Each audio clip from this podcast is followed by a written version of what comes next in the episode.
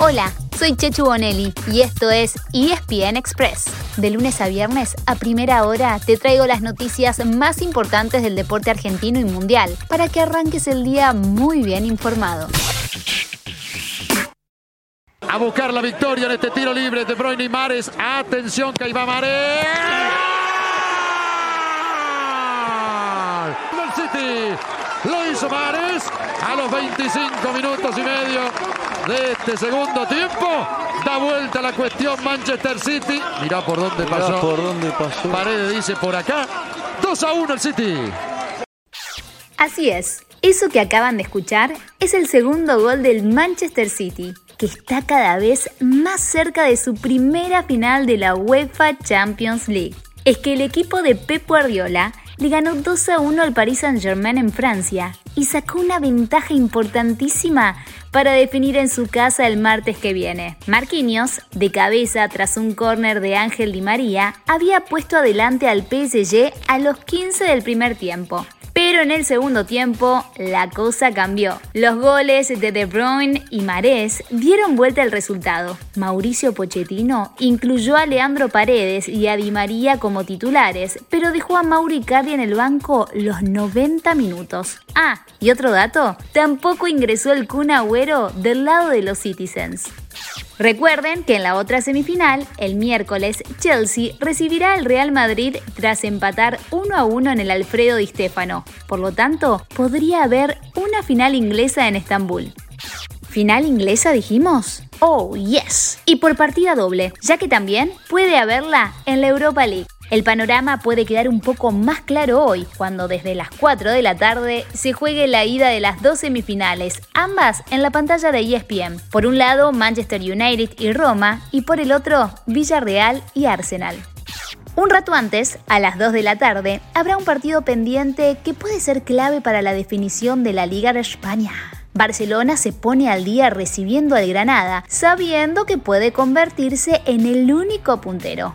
Sí, en el único. Si gana, el Barça seguirá a 74 puntos, delante de Atlético Madrid con 73. Real Madrid tiene 71 y Sevilla actualmente está con 70, a falta de 5 partidos. Y vayan agendando esta fecha. A no olvidar, sábado 8 de mayo, con un choque que puede ser decisivo entre el Barcelona y el Atleti en el Camp Nou. Por la Copa Libertadores, dos equipos argentinos mantuvieron su invicto. En el Monumental, River venció al Junior colombiano 2 a 1. Un rato antes, Defensa y Justicia había goleado 3 a 0 a Universitario de Perú. Mientras que por la Copa Sudamericana, Independiente ganó de local 3 a 1 ante el Montevideo City Torque uruguayo. En Colombia, Talleres de Córdoba se trajo un empate 1 a 1 de su visita al Tolima. Y en el duelo argentino, en Rosario, Central le ganó a San Lorenzo. Hoy se cierra la segunda semana de la fase de grupos en ambos torneos y habrá cuatro argentinos en cancha. Por la Libertadores, a las 7 de la tarde, Racing recibe al Sporting Cristal peruano y Argentinos Juniors visita a la Universidad Católica en Santiago de Chile. Mientras que por la Sudamericana, a partir de las 9 y media de la noche, la Lepra Newell's Boys será local ante el Libertad de Paraguay y Lanús frente al Gremio de Brasil. Cerramos el recorrido futbolero contándoles que en cancha de Temperley hubo acción por la Copa Argentina. El taladro, Banfield, le ganó 1 a 0 a Deportivo Madryn y pasó a octavos de final donde chocará con San Telmo. En la NBA hay novedades muy importantes para los fanáticos argentinos. Pero empecemos por los Denver Nuggets de Facu Campazo, que anoche le ganaron como locales a los New Orleans Pelicans.